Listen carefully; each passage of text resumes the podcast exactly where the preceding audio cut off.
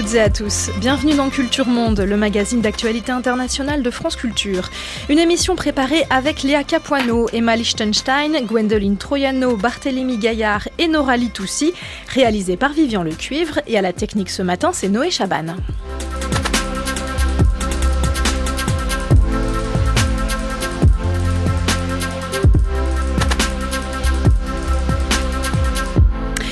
Chaque vendredi, notre séquence Retour de terrain dédiée au reportage avec aujourd'hui Elisa Perriger, journaliste indépendante qui revient de Finlande.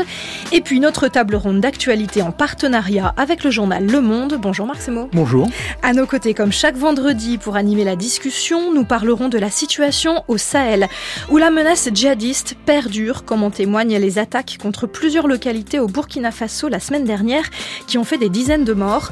Arrivés au pouvoir sur la promesse d'une lutte plus plus efficace contre l'insécurité, les juntes militaires du Burkina mais aussi du Mali et du Niger ont-elles vraiment les moyens d'enrayer les cycles de violence qui endeuillent la région? Nous en discuterons avec nos invités. Niagale Bagayoko, bonjour. Bonjour. Et bienvenue. Docteur en sciences politiques, spécialiste des politiques internationales de sécurité et présidente de l'African Security Sector Network.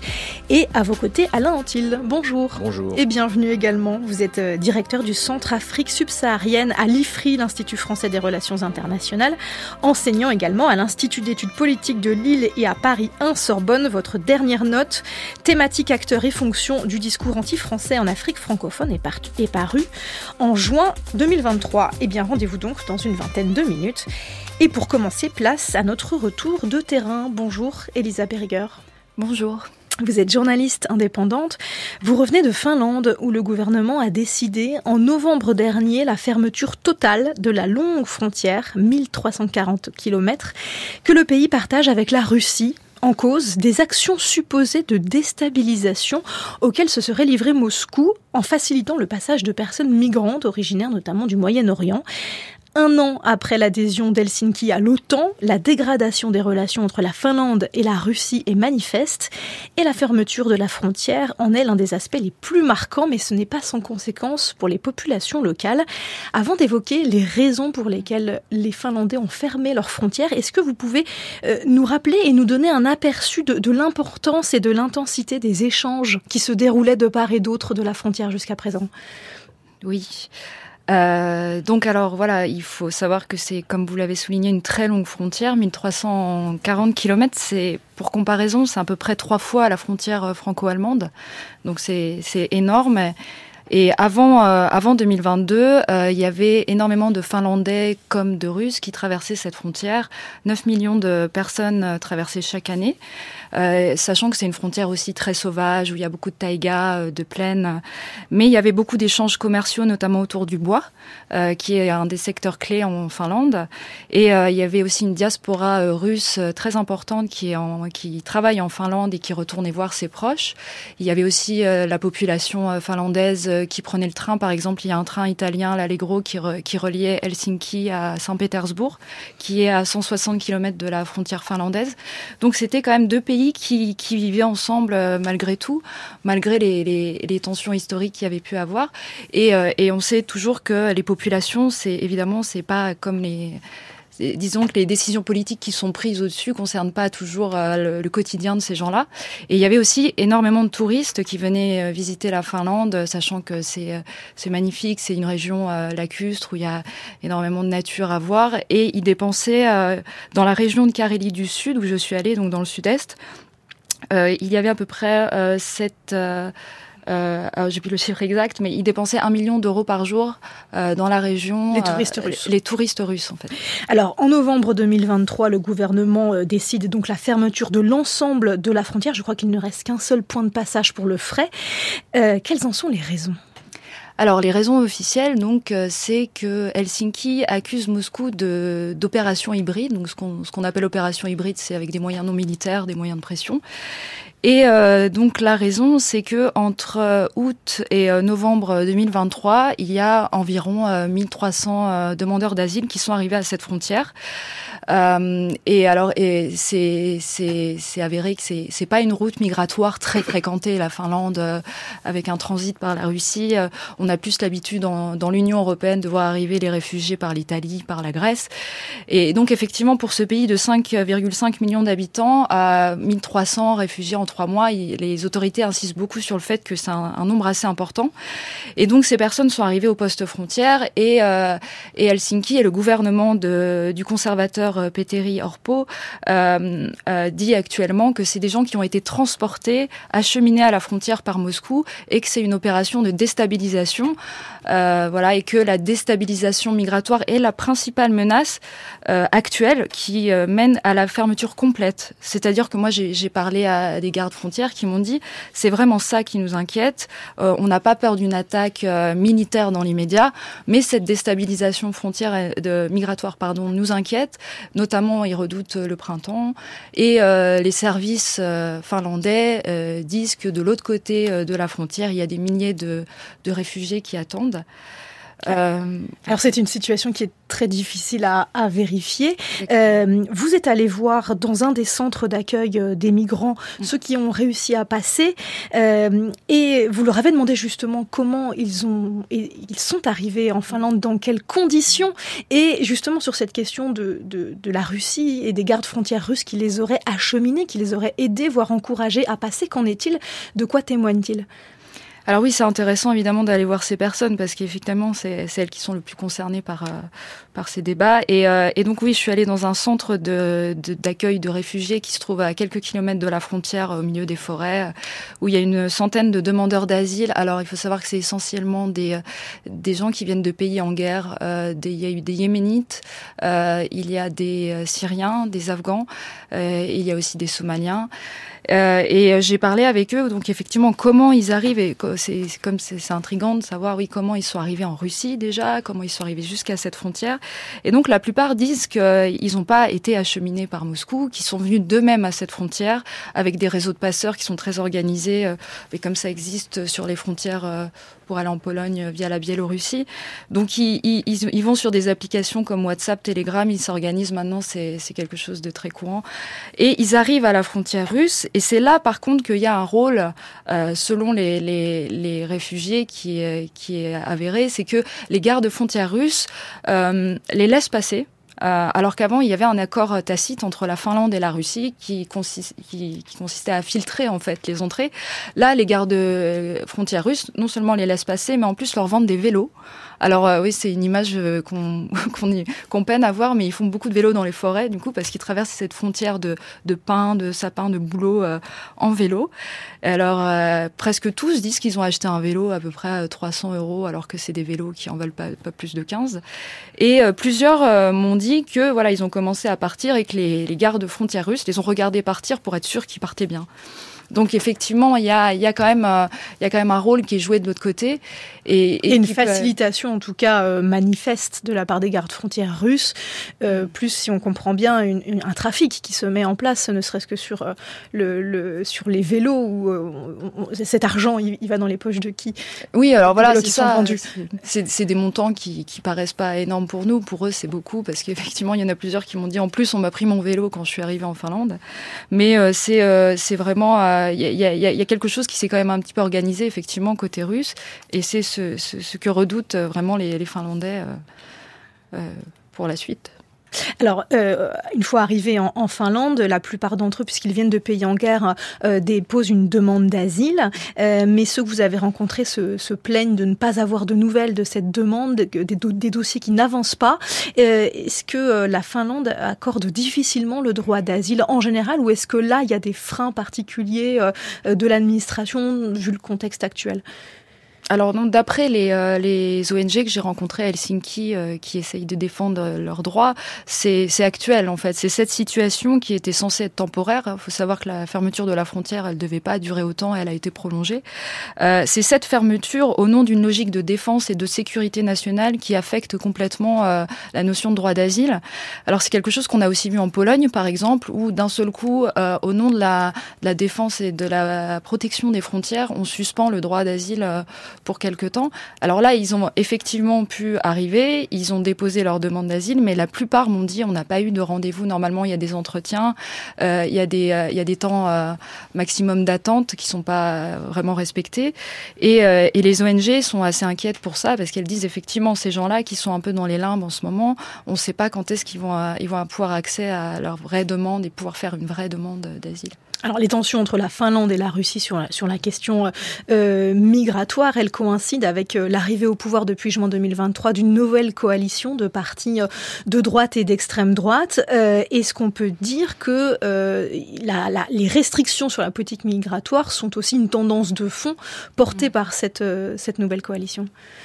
Alors oui, oui, oui, je pense qu'on peut le dire clairement, mais on peut aussi dire que c'est une tendance européenne, euh, parce que je pense qu'il y a quand même beaucoup de pays aujourd'hui, euh, il faut s'inquiéter du, discours euh, à propos de la politique migratoire, et, et qui est même soutenu par l'Union européenne, parce que ce qu'on peut dire, c'est que là, cette fermeture de frontières et cette suspension ou cette atteinte supposée au droit d'asile, en tout cas, personne à l'échelle de la Commission ne la conteste. Au contraire, on dit, comme on l'a dit à la Grèce aussi, par exemple, protégez vos frontières quand c'est nécessaire et on parle même à l'heure actuelle, à l'échelle européenne, d'une notion d'instrumentalisation de l'immigration qui, qui, deviendrait une réglementation, c'est-à-dire avec des règles dérogatoires.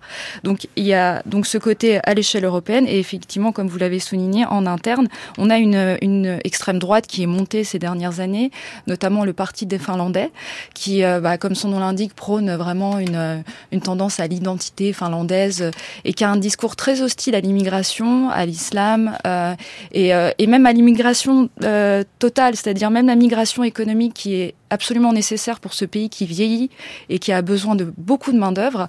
Euh, même ça, ils sont prêts à faire des restrictions assez euh, assez importantes parce que par exemple, il y a une, alors c'est pas encore c'est pas encore voté, mais ils veulent passer une une mesure pour les personnes qui ont un permis de séjour. S'ils ne retrouvent pas de travail dans les trois mois, ils pourront être envoyés du pays, ce qui est quand même extrêmement radical. Donc on a cette extrême droite qui est montée à des postes clés et qui est présente dans le gouvernement de coalition et qui aujourd'hui a une voix qui porte dans, dans le pays parce qu'on l'entend beaucoup.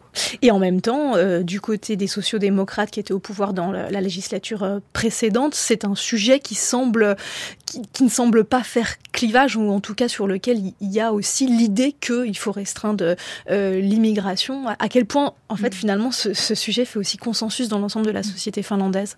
Alors, ce qui fait consensus, c'est euh, c'est la notion d'opération euh, de déstabilisation migratoire. Moi, tous les partis que j'ai rencontrés, y, y, y compris pardon l'alliance de gauche, qui, qui voilà qui est le plus à gauche dans le Parlement, nous disent il y a une déstabilisation de Moscou, il faut faire attention. Et après, la, la différence se fait dans la dans la question de qu'est-ce qu'on fait de ces personnes, comment on les traite, est-ce qu'on maintient le droit d'asile? Euh, L'alliance de gauche, par exemple, ce parti-là est vraiment, euh, lui, est catégorique. C'est ces gens ont le droit de venir demander de l'asile et, euh, ils n'ont pas cette notion d'espionnage qui est une accusation qui vient du, gouvernement et, de l'extrême droite. en fait, la crainte principale qui émerge depuis, en tout cas depuis janvier, il y a une, une rumeur ou enfin en tout cas il y a les, services finlandais disent le risque, c'est que parmi ces gens, il y ait des espions de Moscou. Alors, ce à quoi répondent euh, certaines ONG vont dire bah s'il y avait des espions, ils seraient pas enfermés dans des camps, euh, isolés à la frontière. Euh, voilà. mais en tout cas, cette notion d'espionnage, elle prend quand même de la place parce qu'elle est relayée dans les médias, tout ça. Et, et, c'est là que ça, diffère selon les partis. Il y a des partis qui vont être plus raisonnables et dire non, en fait, il y a une déstabilisation voilà, à la frontière, mais c'est pas des gens qui vont venir nous espionner. On le disait tout à l'heure, la Finlande a adhéré à l'OTAN il y a maintenant à peu près d'un an. Qu'est-ce que cela changé pour les Finlandais? Est-ce que vous pouvez aussi nous rappeler à quel point ça a représenté une rupture pour la Finlande qui jusqu'à présent avait fait de, euh, du principe de neutralité la garantie euh, d'une politique de bon voisinage avec mmh. la Russie On a euh, maintenant euh, une neutralité qui est une page qui se tourne sur cette question de la neutralité. Donc depuis un an, qu'est-ce qui a changé pour les Finlandais? Alors oui, bah, ce principe déjà de neutralité, pour revenir un peu dessus, c'est un principe qui a été mis en place après la Seconde Guerre mondiale, qui était revendiqué, qui lui a aussi permis de vivre à, à côté de la Russie, euh, voilà, euh, en disant voilà, on reste non aligné militairement. Euh, et, euh, et, et c'est un principe qui est effectivement, euh, voilà, on peut le retrouver dans d'autres pays comme la Suisse, la Moldavie. et quand on est en temps de paix, il est assez il est plus facile de le revendiquer en tout cas. Euh, moi, ce que, ce que j'ai compris c'est que ces dernières années, euh, c'était encore très revendiqué, mais euh, voilà, plus les tensions montent, plus la question se posait en fait. Par exemple, quand il y a eu l'invasion de Crimée en 2014, c'est pas qu'ils ont réfléchi vraiment à rentrer, mais il y avait quand même des débats dans la société. Ce qu'il y a, c'est que d'après les, les, chercheurs que j'ai pu rencontrer, c'était quand même assez progressif. Ce débat est quand même monté, mais juste avant la guerre en Ukraine de 2022, il y avait quand même l'idée que non, on n'a pas besoin de rentrer dans l'OTAN. et puis ça peut quand même être dangereux pour euh, voilà pour notre voisin avec qui on a 1340 km de frontière. Et d'un seul coup, euh, bah, l'invasion euh, ukrainienne voilà a, vraiment changé la donne. Il y a eu un revirement massif de l'opinion et au Parlement aussi, ils ont voté à, massivement pour l'entrée dans l'OTAN. Et là, c'est vrai que ça va très vite parce que ils viennent de signer des accords avec les États-Unis pour pour donner l'accès illimité à l'armée américaine à 15 bases. Et, et effectivement, c'est un changement extrêmement important pour ce pays qui était vraiment non aligné militairement. Ce qui ne veut pas dire que lui-même n'a pas une grande armée, parce qu'il est très... Euh, il s'est toujours... Euh, paradoxalement, c'était ça son concept de neutralité. C'était on s'engage pas militairement avec euh, d'autres, mais nous, quand même, on, cultive une, notion de défense, on cultive une grande armée. Ils ont construit beaucoup de bunkers, comme en Suisse. il y a 900 000 places dans des bunkers si jamais il se passe quelque chose. Donc voilà, ça voulait pas dire on vivait en paix, euh, euh, on était très serein, quoi. C'était. Euh, le, vous rencontrez un député du parti de la coalition nationale, c'est un des partis qui est au pouvoir, Pekka Toveri, qui est un ancien militaire et qui vous dit la Finlande est prête pour le scénario du pire, donc une, armée de, de, 12 000 hommes, 870 000 réservistes. Est-ce mm. que les Finlandais craignent une invasion armée de la Russie?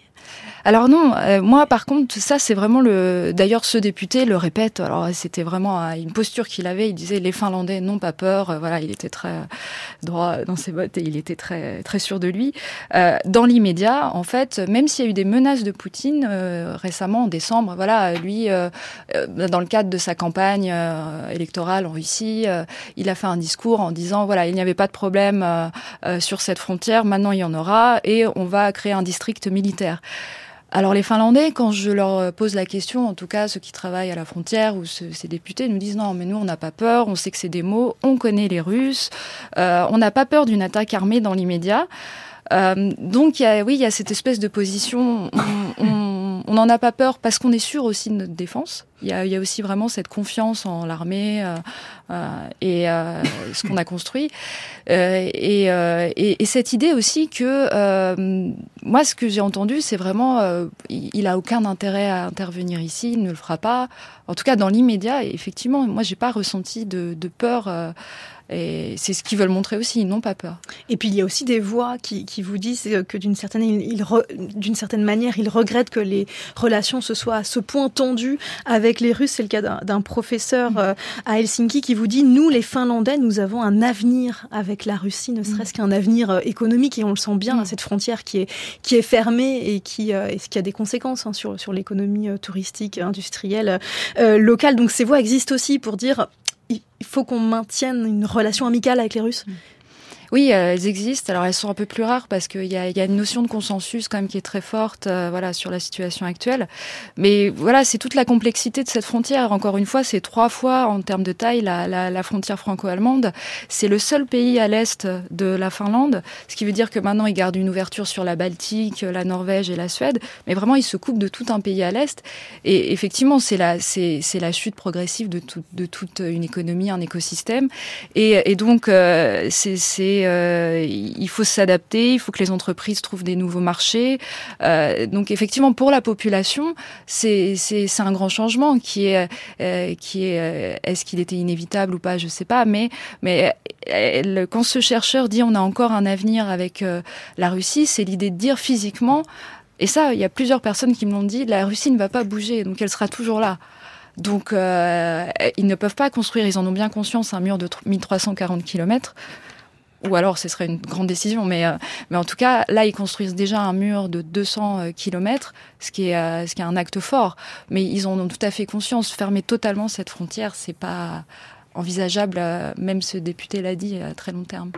Merci, merci beaucoup Elisa Berriger. Votre reportage en Finlande, au plus près de la frontière avec la Russie, sera publié d'ici quelques jours sur le site de Mediapart. Un lien sera fait sur la page de Culture Monde. Merci encore. Merci.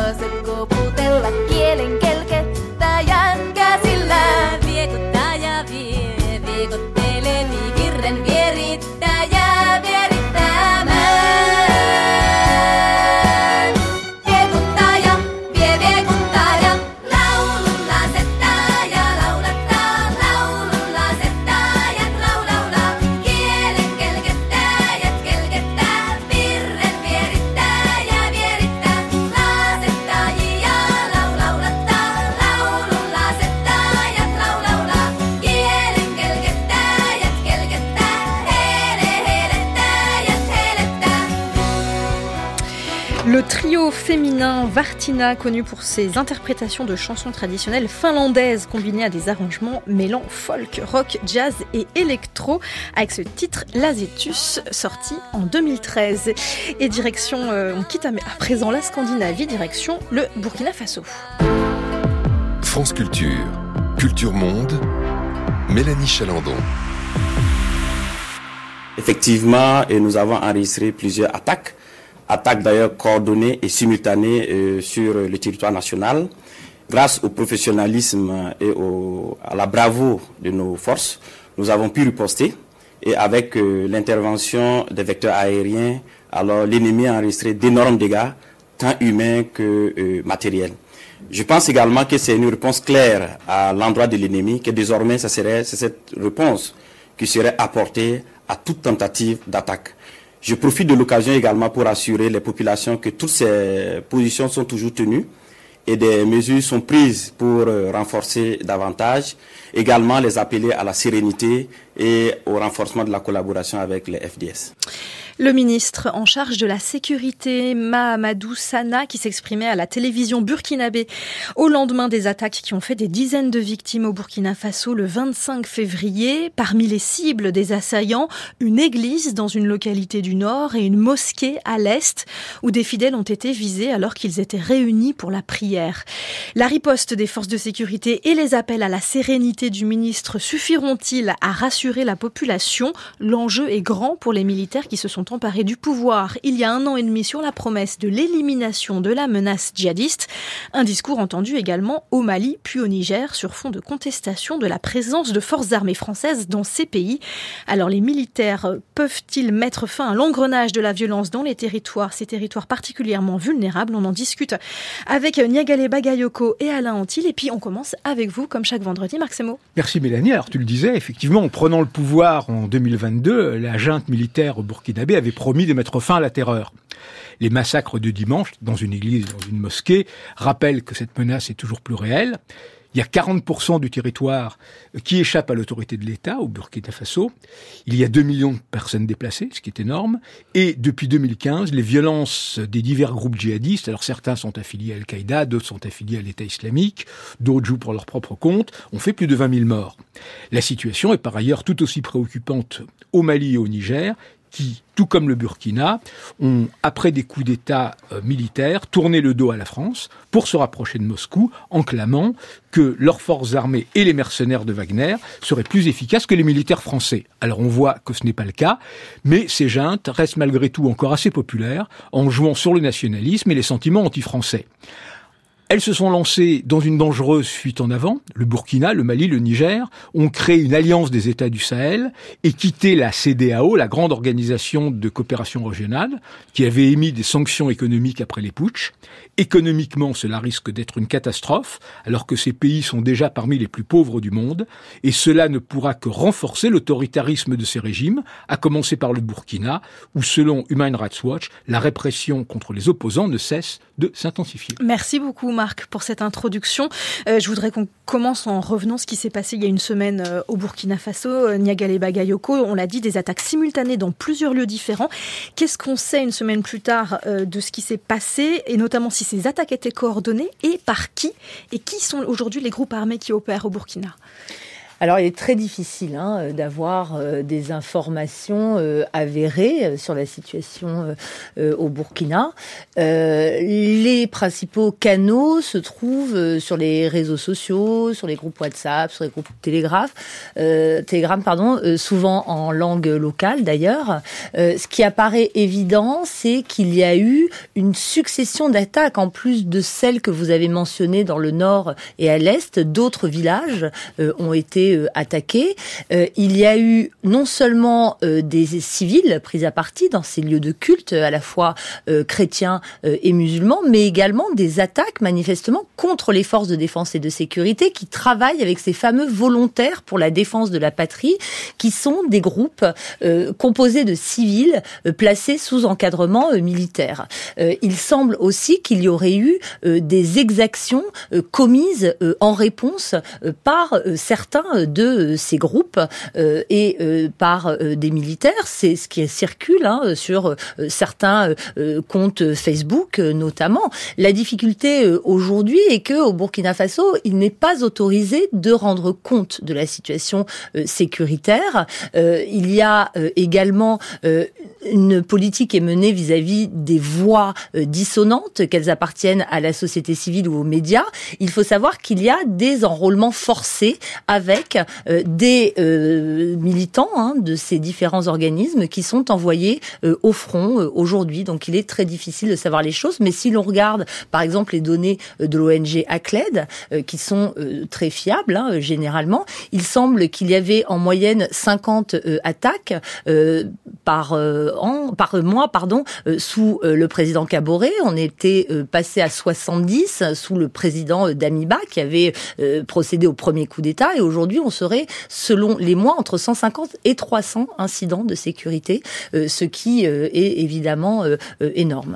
Une précision encore, les attaques ont été emportées sur plusieurs lieux différents, y compris des lieux militaires, mais juste sur, sur le fait qu'une mosquée et une église aient été visées, est-ce que les, les lieux religieux sont des cibles privilégiées des djihadistes aujourd'hui? Alors justement, c'est ça qui interroge quant aux auteurs de ces attaques. généralement, euh, les groupes affiliés euh, à Al-Qaïda, qui sont euh, particulièrement bien implantés, hein, notamment dans le nord ou vers la frontière avec le, Mali, ne s'en prennent pas aux civils de cette façon-là. Ce serait plutôt un mode opératoire qui correspondrait à ce à quoi se livre le l'État islamique au Sahel, donc affilié à l'État islamique. mais ces groupes ne coopèrent pas en général. Donc assiste-t-on à un rapprochement? C'est difficile de le dire. Ce qui est certain, c'est que dans l'Est, c'est généralement euh, l'État islamique euh, qui est le plus présent. Alain Antil, euh, Marc le disait tout à l'heure et Niagale Bagayoko l'a rappelé, l'insécurité, elle est allée croissante hein, ces, dernières années, si on reste encore un instant sur, le Burkina, mais c'est le cas évidemment sur les voisins. On, on parle de 40% du territoire burkinabé qui ne serait plus sous le contrôle de l'État. Je voudrais juste qu'on essaie de comprendre ce que ça signifie vraiment. Est-ce qu'on a plus du tout de présence étatique Est-ce que c'est une présence faible et erratique Et à quel point ces États sont sous le contrôle des groupes djihadistes Ou est-ce que c'est devenu une sorte de zone euh, floue, euh, grise, où on ne sait plus vraiment qui a, qui a autorité? Généralement, la stratégie des groupes, c'est d'attaquer euh, la présence de l'État, les, enseignants, les différents services. Et vous avez tout un des pans du territoire qui effectivement sont désertés par les par les par les services de l'État. Il y a des cartes qui, qui circulaient il y a un an sur la euh, sur le nombre de, communes qui n'avaient plus d'école en, fonction qui était très très impressionnante. Euh, généralement, euh, dans ces espaces, les grosses localités sont encore contrôlées par les par, par l'État, mais autour, on a un, interland rural qui est qui est qui n'est plus contrôlé. et le, la seule présence de l'État, c'est c'est les incursions des, des, des militaires et de leurs supplétifs euh, VDP. Euh, mais qui sont euh, qui, qui, qui, ne peuvent pas assurer une présence pérenne dans, dans tous ces espaces. Donc 40%, comme le disait Marc Semo, c'est c'est encore assez optimiste. Je pense que c'est moins que ça en, réalité. Et ça se traduit aussi par des axes de transport qui sont très difficilement, enfin qui sont, ils font circuler en convoi. Il y a des pauses d'IED. Donc il y a beaucoup de, de, de réfugiés, comme Marc Semo le disait, et aussi il faut, il y a beaucoup de, de, de petites ou de grands, de plus grandes localités qui sont sous embargo euh, des groupes djihadistes c'est-à-dire qu'ils les encerclent et leur demandent de, voilà, de rallier la, la cause. Donc on a un grignotage de la présence de l'État par ces, par ces groupes. Marc Semo Oui, ces groupes donc, font aussi des trafics en tout genre, mais est-ce qu'ils ont aussi une dimension ethnique, en partie au moins, comme par exemple au Mali, une partie des djihadistes recoupe une partie les plus radicalisés, par exemple, de, la rébellion Touareg. Alors euh, c'est euh, beaucoup plus euh, composite hein, en réalité parce que au Mali aussi, alors bien sûr il y a les groupes du Nord qui ont de nombreux Touaregs parmi leurs chefs, à commencer le principal d'entre eux, donc Yadak Gali, hein, qui dirige cette coalition du GSIM, du groupe de soutien à l'islam et aux musulmans. Mais dans cette coalition, il y a aussi les leaders et donc les communautés, enfin les, les combattants issus des communautés du centre qui sont d'origine Peul en revanche. Et euh, au Burkina Faso, c'est le cas. Euh, l'un des groupes qui euh, a éclos sur le territoire du Burkina, le groupe Ansarul Islam, a pour base plutôt cette communauté Peul. mais on voit aussi hein, que les groupes présents, notamment davantage du côté de la frontière avec le Niger, peuvent intégrer aussi d'autres communautés. Euh, la reprise en main euh, des pouvoirs euh, et les coups d'État qui se sont succédés au Mali, au Burkina Faso, au Niger, elle s'est en grande partie justifiée sur la nécessité de reprendre en main la question sécuritaire. C'est ce qu'ont dit les, les, les et les militaires pour justifier l'éviction des, pouvoirs civils. Aujourd'hui, si on prend encore le cas du, du Burkina Faso, le, le, colonel Ibrahim Traoré, qui est au pouvoir depuis septembre 2022, qu'a-t-il à mettre en avant pour son bilan sur le plan sécuritaire. Et quand on voit les attaques comme celles qui viennent se passer il y a une semaine, est-ce que euh, c'est le signe qu'il a échoué ou est-ce que c'est encore trop tôt pour le dire? Alain Antil? Alors oui, il a, il a, il a largement échoué parce qu'on n'a pas assisté à un, un renversement des, des, des, tendances. La, seule chose qu'il peut euh, mettre en avant, c'est effectivement, il a recruté énormément de VDP, il a, il y a, il y a plus de militaires. Mais... Donc les VDP, juste pour redire, ce sont les volontaires pour la défense de la patrie et c'est une sorte de, on dit que ce sont des supplétifs de l'armée, ce, sont une sorte de, de milices constituées de civils mais qui sont sous l'autorité de, de l'armée, c'est cela? C'est exactement ça. Il y a deux types de, de, volontaires pour la défense de la patrie. Il y a les, euh, les, les, les, VDP communaux, qui seront plus des, euh, des milices d'autodéfense, et les VDP nationaux, qui sont plus utilisés pour, euh, pour le contre-terrorisme. Euh, donc il, il, a misé sur euh, sur ça. Il a il a misé aussi sur euh, l'achat d'armes, notamment à la Turquie. Hein. Le, le, le, le, ministre parlait de vecteurs aériens, en réalité parlait de, de drones. C'est la c'est la principale réponse aérienne des des, des, des Burkinabés. Euh, pour l'instant, il n'y a pas une, une inversion de, de, de, force. On a même beaucoup d'informations sur des euh, sur des tensions extrêmes dans, dans l'armée, parce qu'on envoie combattre des des euh, des, euh, des, bataillons qui sont pas assez aguerris ou, ou, armés, qui se qui ont plutôt tendance à à se rebeller contre l'autorité. C'était le cas d'un tout récemment.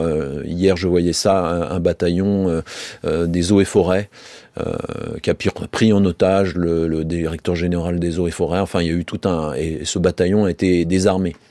Donc il y a des tensions très très fortes dans, dans l'armée burkinabé. Euh, le capitaine Ibrahim Traoré craint euh, les coups d'État contre lui. Il a, il a fait arrêter le chef de la gendarmerie en, en décembre. Euh, donc on est dans une. Il faut comprendre aussi qu'il y a certains généraux qui n'obéissent pas au, à ce à ce capitaine. C'est-à-dire qu'ils veulent pas envoyer en première ligne euh, leurs euh, leurs soldats. Donc il a une maîtrise euh, imparfaite de l'appareil euh, de l'appareil militaire et les revers que son armée subit sont sont, sont vont pas dans l'assise de son autorité. Donc voilà un petit peu ce qu'on peut Mais alors, est-ce qu'il y a euh, au Burkina une présence russe au niveau de conseillers, de Wagner ou assimilés, etc., comme ça avait été le cas, bon, d'abord en Centrafrique, ensuite au Mali, etc. Est-ce qu'on la sent déjà?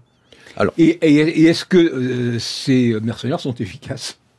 S'il y en a non, au Burkina Faso, c'est pas, on n'est pas dans la configuration du, Mali, ou euh, au Mali, depuis la fin de l'année 2022, il y a, il y a entre 1500 et 2000 euh, personnes de, enfin de, de, de, Wagner qui sont là, euh, qui sécurisent le régime, qui font du contre-terrorisme et différentes choses. Euh, les informations qu'on a sur le Burkina Faso, et je reprends les, euh, enfin les précautions que, que Niagale Bagayoko euh, disait tout à l'heure, on ne dispose que des informations venant de, venant de l'État.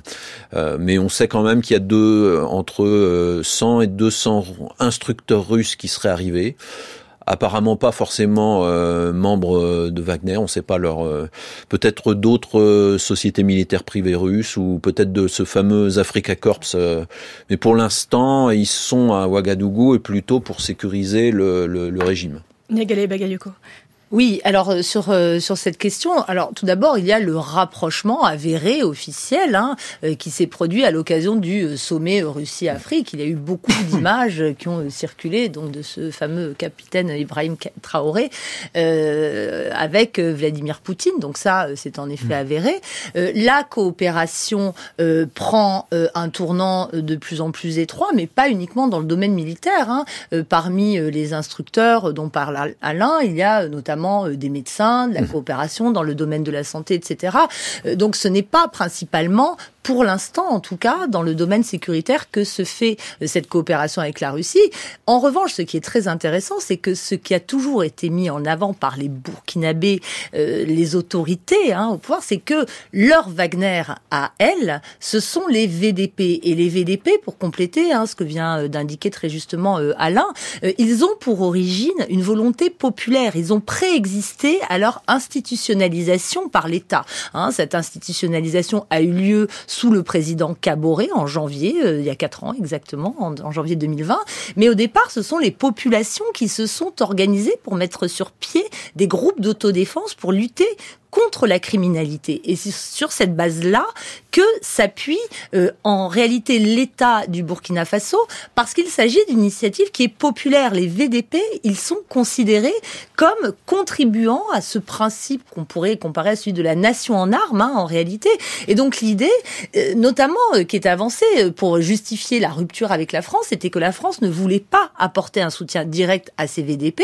Une question qui se pose, je pense, c'est celle de savoir si des États comme la Russie sont susceptibles d'appuyer aussi ces groupes de civils. Oui, parce que de la dynamique euh, de populaire que vous décrivez à l'œuvre il y a quelques années, on, il y a une institutionnalisation, il y a eu des recrutements euh, par le pouvoir actuel massif pour les consolider, et aujourd'hui, il y a aussi des craintes de ce que fait sur le terrain ou certains membres de ces euh, de ces milices, notamment en termes d'exaction, notamment en termes de, de vengeance, de, de, avec des, des, des sur, sur, sur telle ou telle population visée pour son ethnicité et euh, ses relations euh, supposées avec, euh, avec les djihadistes. Donc là, est-ce qu'il n'y a pas le risque d'un engrenage de violence et ensuite de représailles du fait d'incorporer et, d'encourager cette les civils dans, le, dans la guerre bah, malheureusement, c'est ce qui a commencé à se produire très tôt. Hein. Euh, il y a ce fameux massacre de Yirgou, hein, il y a à peu près euh, quatre ans, où en effet des VDP euh, ont massacré des civils. et en effet, certaines communautés, parce que ces, VDP, il faut voir aussi qu'ils existent et qu'ils ont été constitués sur des bases communautaires. il y a notamment ces fameux groupes qu'on appelle Keogul Weogo, qui au départ sont plutôt issus des communautés Mossi, euh, mais il y a aussi euh, des groupes euh, issus des confréries de chasseurs Dogo hein, qui travaillent pour d'autres d'autres communautés. Et effectivement, aujourd'hui, il y a aujourd'hui et depuis quelques années des accusations extrêmement graves portées contre ces VDP qui indexeraient particulièrement les communautés Peul hein, en réalité. Et il y a encore eu, après ces événements tragiques hein, du 25 février, des accusations selon lesquelles certains groupes, euh, certaines unités euh, militaires et euh, VDP se seraient livrés à des représailles contre des populations civiles en masse. Alors, Antil, si on élargit un petit peu la focale à, l'ensemble du Sahel, ou en tout cas notamment aux, autres pays, le Niger et le Mali, où on a aussi un pouvoir militaire qui est arrivé sur la promesse de d'éradiquer la menace djihadiste. Aujourd'hui, on en est où de ce point de vue-là? On a un peu dressé le bilan enfin un petit peu la situation euh, au Burkina Faso, mais euh, au, Mali notamment, euh, on en est où? Je crois qu'il a, a, eu la, reprise de Kidal il y a quelques mois par l'armée malienne. est-ce que le est-ce que les militaires ont, ont, quelque chose à faire valoir auprès de leur population sur encore une fois sur cette question sécuritaire? Oui, la, reprise de Kidal est un grand événement militaire et politique, à, très grande portée symbolique, parce que c'était la, seule capitale régionale qui échappait à l'autorité de l'État depuis euh, pratiquement 2013. Euh, donc c'est quelque chose à mettre à, l'actif évidemment des, des, autorités maliennes, mais euh, c'est un peu l'arbre qui cache la forêt puisque en réalité, depuis, euh, depuis euh, septembre 2023, euh, il y a eu une multitude d'attaques contre des bases militaires. Et ça veut dire qu'on on a changé de dimension dans, la, dans, la, dans le conflit. On attaque plus simplement des militaires dans, en, en, brousse ou, ou en déplacement. On attaque des cibles dures. et c'est c'est au moins 12 ou 13 bases qui ont été attaquées. Euh, dans le centre et dans le sud du nord, si, si, si, si, on peut dire de, de, cette manière-là. Euh, donc on est dans, il y a un bilan extrêmement euh, mitigé. On n'a pas, quand on regarde les chiffres d'ACLED, euh, on voit pas de diminution du nombre d'attaques ou de, de, diminution de la létalité de ce, de ce conflit. Euh, on, craint même une extension vers l'ouest du, euh, euh, du, pays. Et puis pour le pour le Niger, là les chiffres sont assez clairs puisque sur la dernière année où Bazoum, le le président Bazoum était au, pouvoir, on avait vu un, une, décroissance, enfin une décrue du nombre d'attaques et de et de, de, morts, et on a augmenté très fortement depuis depuis depuis le coup d'État. Et j'ajouterais d'ailleurs que le, Niger, même si euh, territorialement c'est le, pays où euh, finalement les, djihadistes sont les plus confinés dans certaines zones, mais euh, Niamey est la capitale la plus menacée. C'est-à-dire qu'il y a eu des attaques à, moins de 20 km de, Niamey. Donc là, c'est un, sérieux problème de, sécurité, ce qui n'est pas le cas pour, pour Bamako et pour Ouagadougou. L'armée pardon, euh, euh, au Mali, contrairement au Burkina Faso, il y a eu des appuis des forces russes et notamment de, la milice Wagner. Aujourd'hui, vous l'avez évoqué tout à l'heure, on parle de l'Africa Corps. c'est visiblement un nouveau label. Alors, je, vous allez nous dire justement si cela recoupe exactement les combattants, si c'est le nouveau nom de Wagner ou si c'est une, une force d'une nature différente et notamment si elle est davantage proche du, du, pouvoir russe ou si elle, elle, elle est plus satellitaire. Mais justement, aujourd'hui, quelle est la, la présence euh, de ces, euh, de ces Africa Corps, de ces troupes russes au Mali Dans quelle mesure aide-t-il euh, l'armée malienne à reprendre du terrain? Ce, qui est très important, à mon avis, de, dire, c'est que on a, à mon avis, eu un, un regard biaisé pour considérer la présence de Wagner au Mali sur la base de leur présence en République centrafricaine. À mon avis, on est dans des scénarios complètement différents, c'est-à-dire que l'idée de protection du régime n'est absolument pas évidente dans le cas malien comme elle est dans le cadre centrafricain. L'idée d'exploitation des ressources naturelles en or notamment est très difficile euh, à avérer.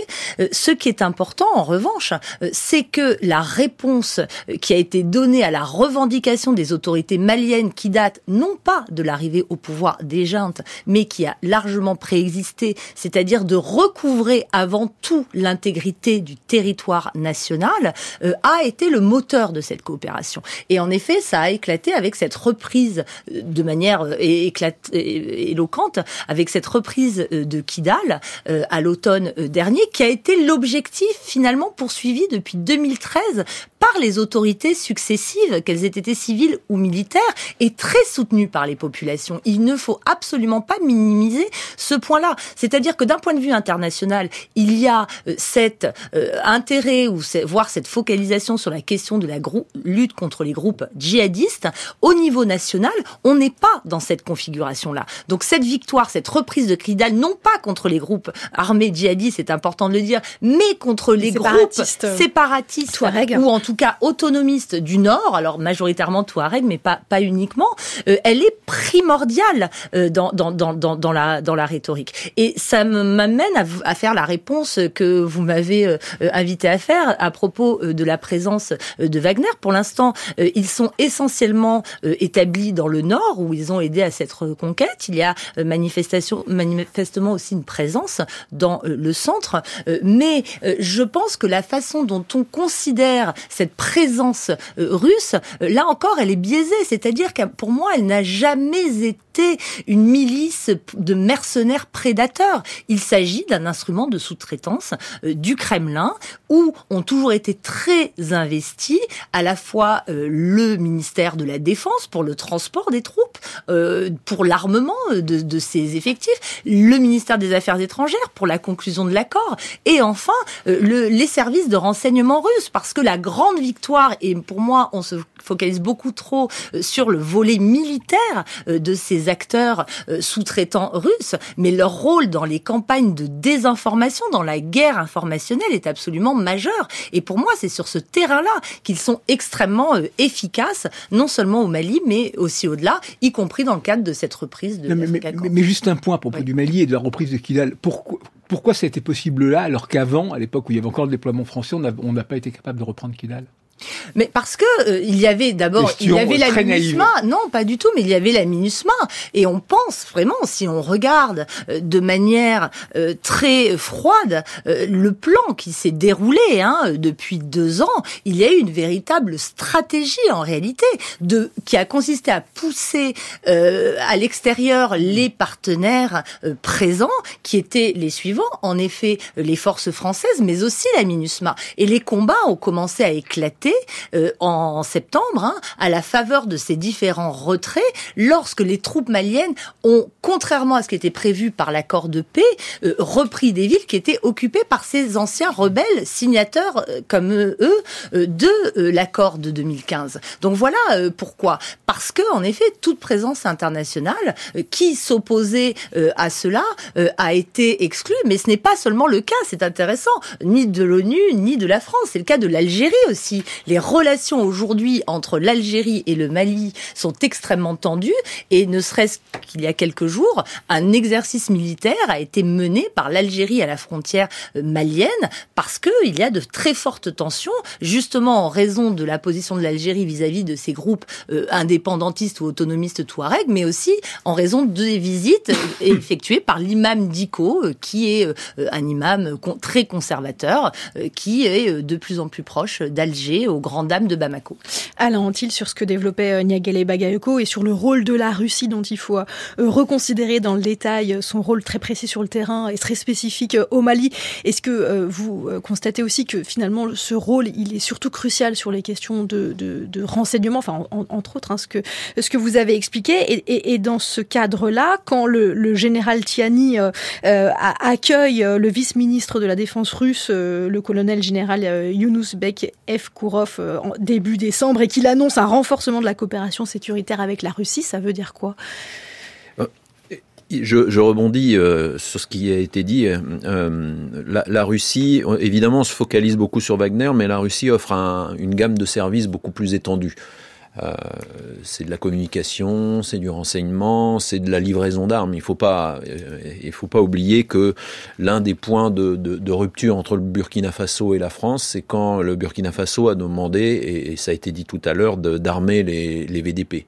Paris a refusé parce que c'était des, euh, c'était pas des forces régulières et que si elles avaient servi à, massacrer des civils, euh, ça, ça aurait été reproché à Paris. Mais en tout état de cause, ça a été vécu comme une espèce de, de, trahison.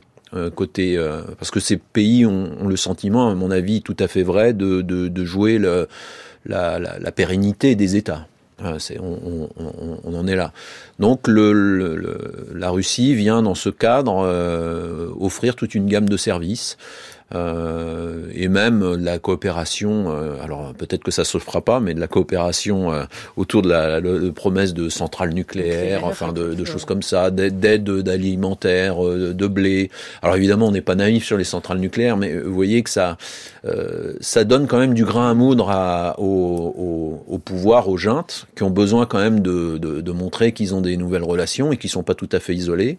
Et je pense même, alors ça c'est une spéculation de ma part, que, que Moscou euh, facilite les contacts avec d'autres pays euh, comme la Corée du Nord ou, euh, ou d'autres Il nous reste euh, peu de temps. Je voudrais qu'on aborde un, point important, c'est la crise qui se déroule actuellement entre euh, le Burkina Faso, le Niger et le Mali, qui se sont alliés dans un, une nouvelle entité qui s'appelle l'Alliance des États du Sahel, donc d'une part, et d'autre part la CDAO, dont ces trois pays ont annoncé euh, leur départ alors qu'ils en étaient les membres fondateurs en 1975. quels sont les enjeux de ce départ, qui est entouré d'un certain flou, hein, parce que juridiquement, il est compliqué de quitter immédiatement une organisation comme celle-ci, mais en tout cas c'est ce qu'ils ont annoncé. Euh, la CDO, elle, a, tenté de les retenir en, annonçant la levée de toutes les sanctions. On en est où de cette crise et quelles, seraient les conséquences d'un départ de ces trois pays, euh, Négal et Bagayoko? Alors cette crise est absolument majeure hein, parce que elle témoigne, à mon avis, euh, encore une fois, de la caisse de résonance que constitue l'Afrique par rapport à ce qui se passe aussi au niveau international, c'est-à-dire une crise profonde du multilatéralisme. Vous rappeliez la date de création euh, de la CDAO, il est très important de rappeler qu'à l'époque, la CDAO a été fondée uniquement par des gouvernements dirigés par des militaires, hein, par euh, Nyasimbe Yadema du Togo, euh, le général Gowon du, du Nigeria, et les trois pays du Sahel étaient à l'époque dirigés par Moussa Traoré, le général Lamizana au, enfin, au Mali, Lamizana au Burkina Faso et Kounché au Niger. Tout ça pour dire qu'il s'agit d'une organisation qui à l'origine n'avait qu'une vocation économique. Et l'enjeu aujourd'hui est de savoir si il n'y a pas des forces qui vont faire, y compris en son sein, qu'on va revenir à cet agenda minimal complètement déconnecté des questions politique, non pas de sécurité, mais en tout cas des questions politiques de promotion euh, de la bonne gouvernance ou en tout cas de la démocratie et des droits de l'homme. C'est ce qui est un peu esquissé par le président Patrice Talon, hein, par exemple, qui pose très clairement euh, la question. Pour ce qui est de ce retrait euh, des trois États, il ne faut pas oublier qu'il existe déjà une organisation qui s'appelle l'Autorité pour le développement intégré du Liptako-Gourma, qui les réunit toutes les trois, et que en 2014, les présidents civils de ces trois pays avaient déjà proposé de créer une force de 3000 hommes pour lutter contre les djihadistes dans ce cadre restreint. Donc il y a dans leur esprit de toute façon historiquement l'idée selon laquelle il y a un espace pertinent pour l'action euh, entre euh, les trois euh, pays. Pour ce qui est des conséquences, certains vous diront que ce qui est le plus en cause, c'est la question de la libre circulation des personnes. c'est contesté aussi parce qu'il y a beaucoup d'entraves en réalité informelles hein, à la circulation libre des, des, des, personnes entre ces États. Mais pour l'instant, le fait que les trois pays du Sahel restent membres de l'autre organisation qui s'appelle l'UEMOA, qui les rattache au franc CFA, fait qu'ils continuent à pouvoir circuler librement dans la région, sauf dans les États anglophones, et que l'enjeu à terme, et la Russie a l'air aussi de proposer des alternatives dans ce domaine-là, sera peut-être la création d'une nouvelle monnaie qui était évoquée. Comme vous le disiez, la, la CDAO était à l'origine une organisation économique qui, dans les années 90, euh, se fait plutôt la, la, vigie des questions euh, euh, démocratiques et de bonne gouvernance. Euh, il y a quelques mois, tout de même, au moment de la destitution du président Bazoum au Niger, la CDAO a sérieusement envisagé une intervention euh, au Niger pour le remettre dans ses fonctions. Est-ce qu'un point de rupture a été atteint à ce moment-là entre la CDAO et, les régimes militaires qui fait qu'aujourd'hui, il n'y aura pas de retour en arrière? La défiance est, vraiment actée et peut-être même la mort de la CDAO Alain Antil? Il est sûr que le, Niger a été un tournant parce que les, sanctions étaient encore plus dures que pour les, pour les autres pays et la, menace d'une intervention. Et, et, ça planait d'ailleurs de, depuis un an, un an et demi. On, on, avait tous en tête les déclarations sur une force anti-djihadiste et anti-putsch qui allait être créée. Euh, ça s'est pas fait pour des raisons, euh, enfin pour de multiples raisons. La, principale, c'est que au, Nigeria, euh, le, président Tinubu, qui était aussi président en exercice de la CDAO, n'a pas eu euh, le mandat du Sénat, même s'il si, si pouvait s'en passer. Et puis il a eu des euh, dans, dans dans ses généraux euh, des gens qui euh, qui lui ont dit de se, calmer d'une certaine manière parce que l'armée euh, l'armée nigériane dans sa haute hiérarchie est principalement du nord et ça aurait été un combat fratricide. Donc on arrive à, la fin de cette émission. Je n'aurai donc pas le temps de vous faire commenter le dessin euh, de Cartooning for Peace, mais je vais, quand même en dire un mot. C'est un dessin signé euh, du dessinateur franco-burkinabé Glaise et qui euh, épingle les atteintes à la liberté d'expression au Burkina Faso, puisqu'on y voit un, journaliste qui dit il faut que vivent les libertés d'expression et de presse qui président à une république apaisée. Et puis dans la case d'après, on voit qu'une grande partie du texte a été caviardée et il ne reste que vive le président. Euh, le dirigeant burkinabé très satisfait euh, de ce, euh, de, ce, de ce noircissage du texte et qui rend le feutre en disant voilà. Donc c'est un, un, dessin à découvrir sur le fil Twitter de la page de Culture Monde et, et sur notre page tout simplement. merci beaucoup.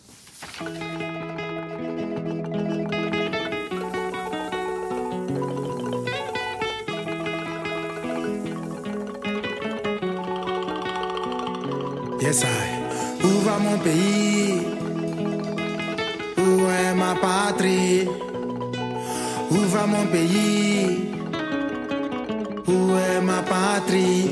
Dis-moi, où va mon pays? Où est ma patrie? Où va mon pays?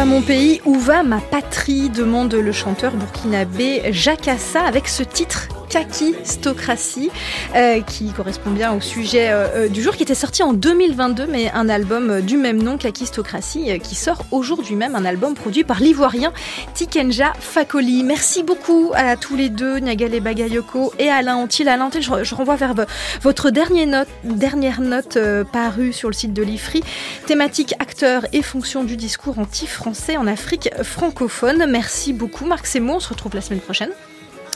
Et lundi, c'est Julie Gacon que vous retrouverez pour une nouvelle série Asie du Sud, la démocratie confisquée. Nous verrons comment, malgré les élections, les armées et autres dynasties politiques ou monarchiques n'ont aucune intention de partager le pouvoir, nous serons au Pakistan, en Thaïlande, aux Philippines et on commence lundi par faire le point sur la situation en Birmanie. Et dans un instant, les midis de culture.